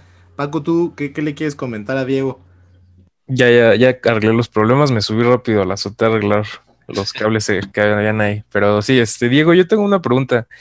¿A ustedes como canteranos les hacen un plan de desarrollo individual? O sea, les dicen, este es lo que queremos hacer contigo, estos son los tiempos, o así como, no sé, si pasa un poco el tiempo y no debutas o no subes a primera división, te dicen, o sea, tranquilo, esto es lo que queremos hacer contigo? ¿O cómo es esa plática entre directiva y canterano en cuanto a su proceso de desarrollo en todo esto?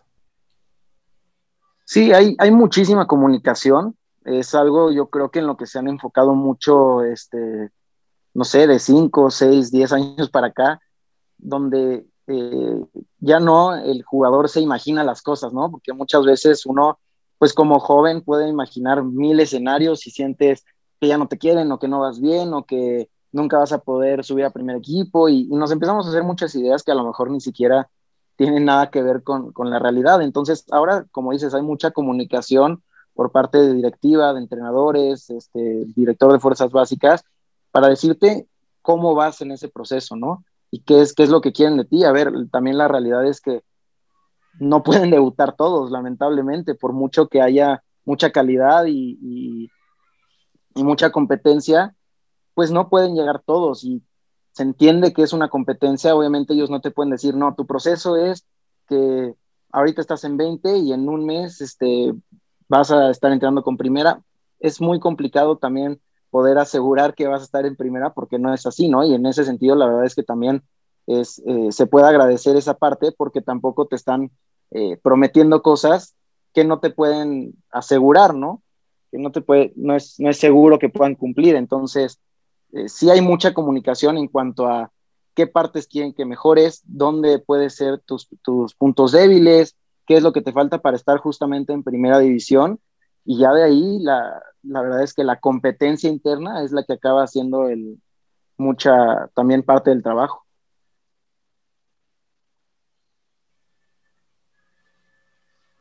Oye, Diego, este, yo, yo quiero preguntarte y quisiera que nos compartas, eh, yo creo que el momento con el que sueña todo canterano, el día de tu debut, este, fue, no fue, no te tocó debutar en CEU, te tocó debutar eh, de visitante, pero cuéntanos qué, cómo fue lo previo, el momento, este, todo lo que te, vengo ahorita en la memoria al recordar ese momento.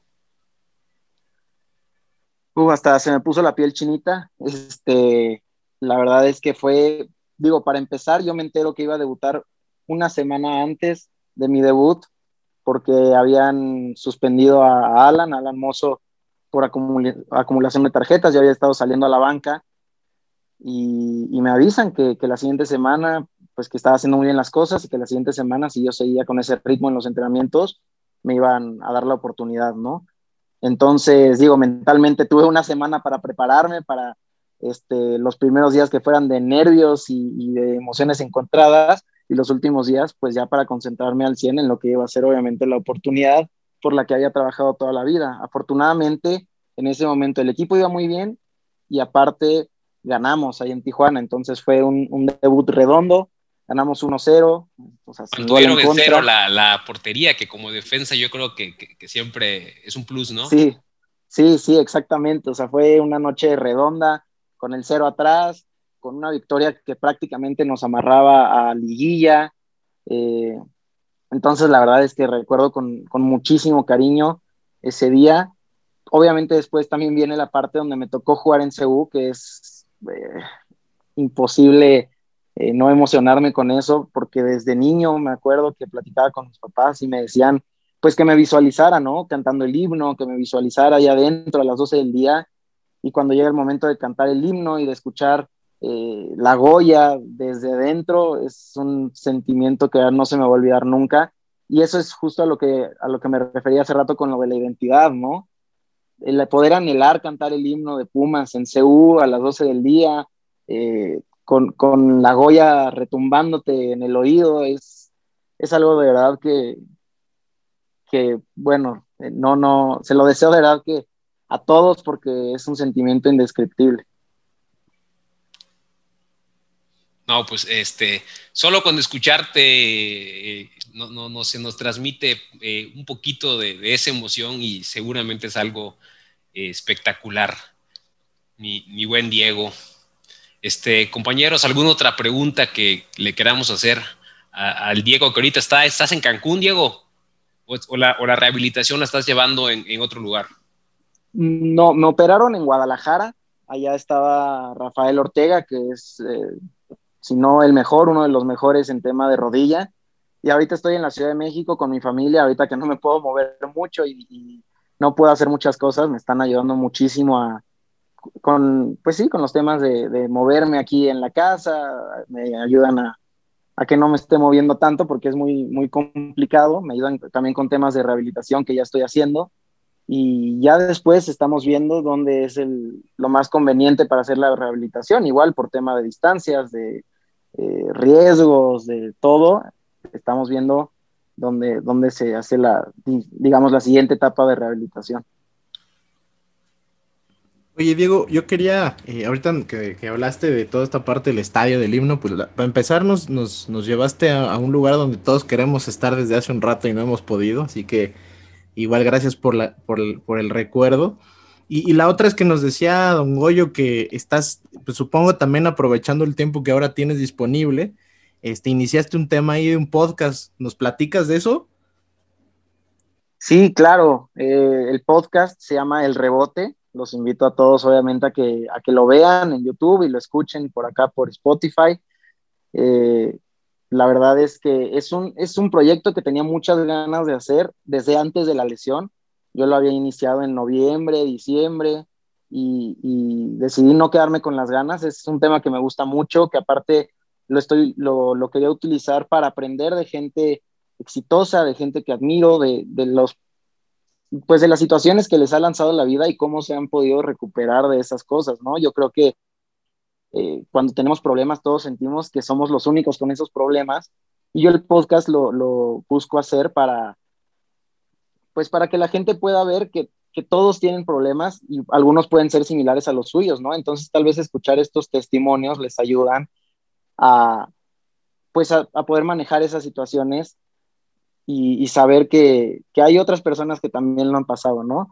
Entonces, sí, ahora también se cruza con lo de la lesión, que pues es algo que, me va a ayudar también a distraerme y a, no desesperarme tanto, ¿no? Es, es un proyecto que, que también me gusta mucho, que obviamente siempre es relacionado al fútbol.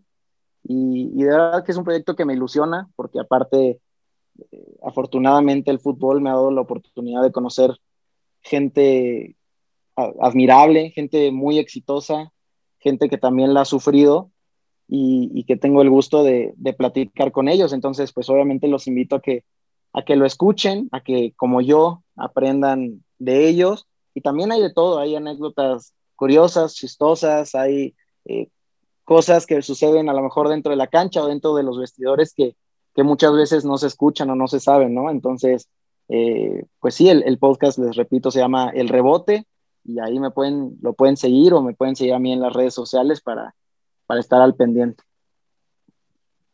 Muchas gracias. Pues si quieres, ¿por qué no, aprovechando, digo que ya ligarle un poquito al comercial, ¿por qué no dices cuáles son tus redes sociales? Al fin no compites con nosotros, así que podemos convivir en paz con, tu podcast, ¿no?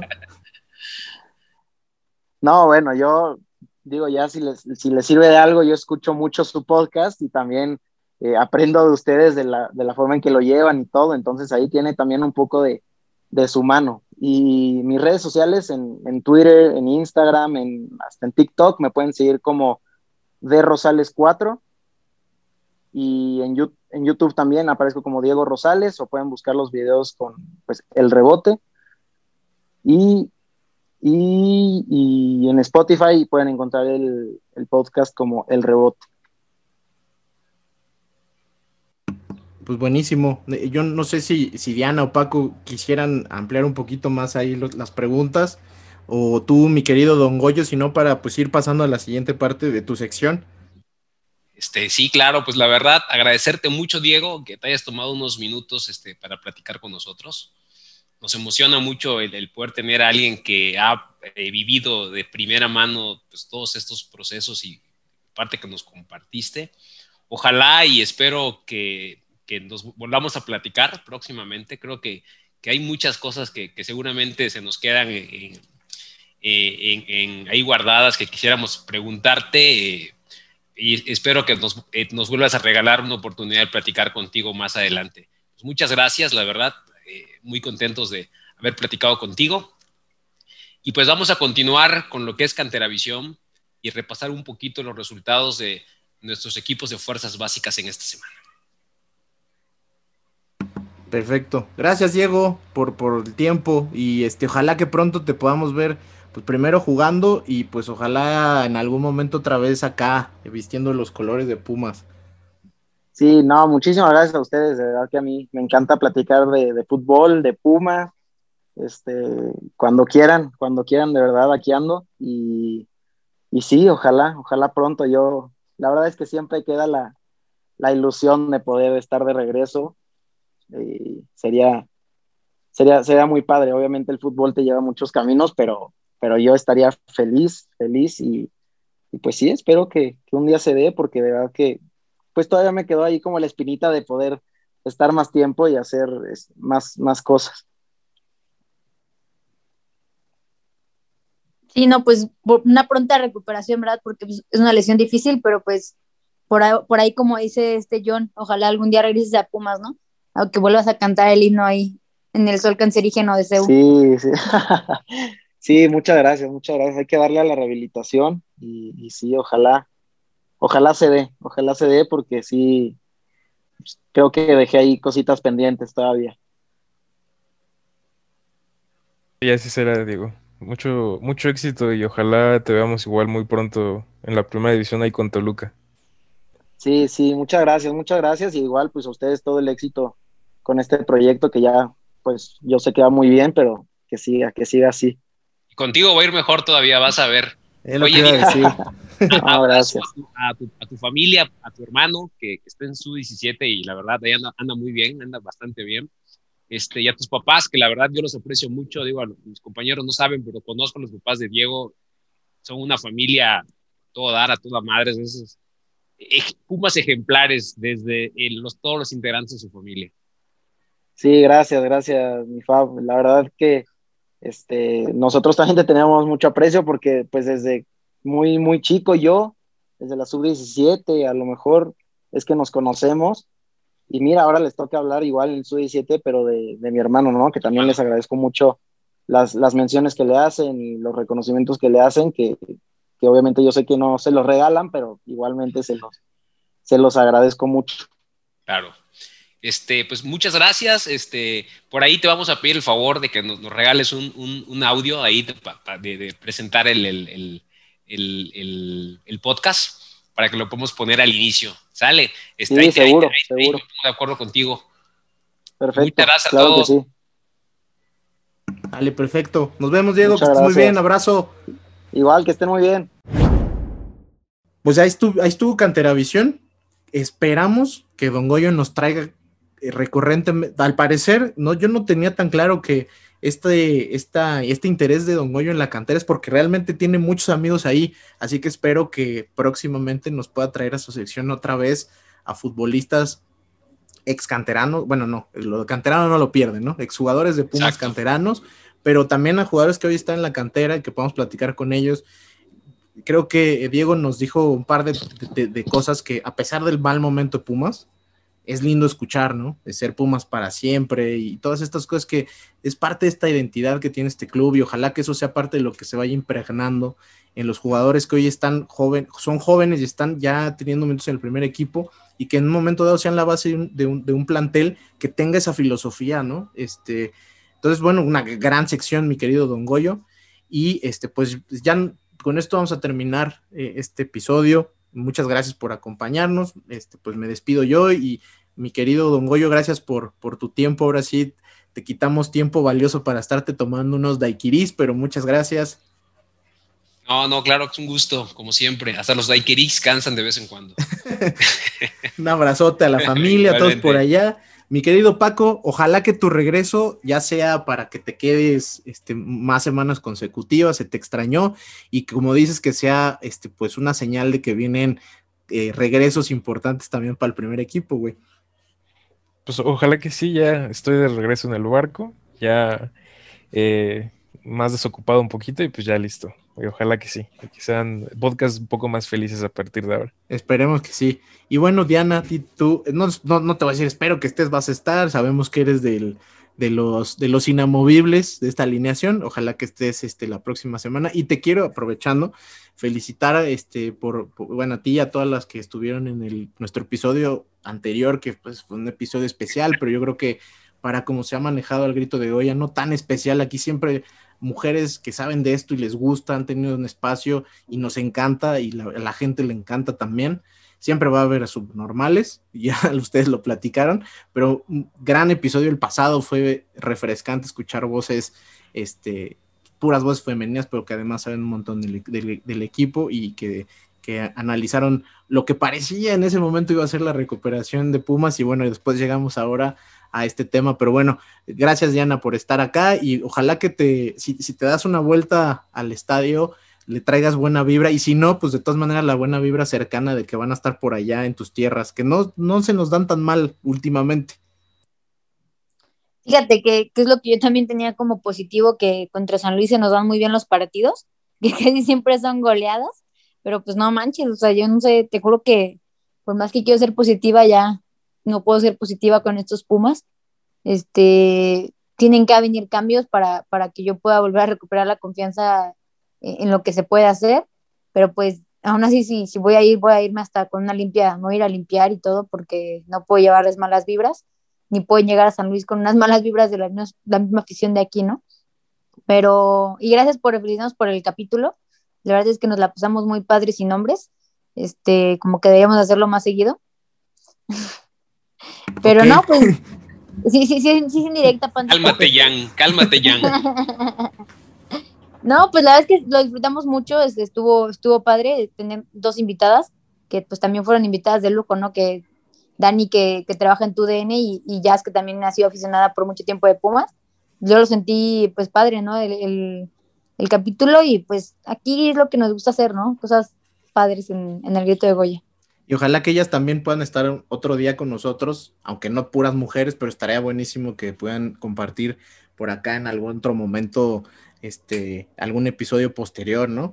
Y la verdad es que eso sí, este, fue, fue, yo creo que entendiendo, ¿no? Lo del tema de hace una semana, fue pensado justo para que estuvieran, tuvieran todo el espacio posible, pero la realidad es que sí, no tiene que ser 8 de marzo para que en esta alineación estén puras mujeres, o la mitad sean mujeres, o tres cuartos partes sean mujeres.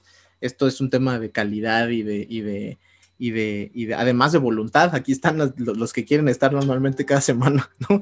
Así que aquí estamos y pues muchas gracias por escucharnos, aunque probablemente no sean los mejores momentos para estar escuchando sobre Pumas. Sabemos que hay gente que semana con semana nos sigue y se los agradecemos muchísimo. Ojalá que mejore el ánimo para semanas posteriores para que nos puedan mandar sus audios y sus preguntas, ¿no?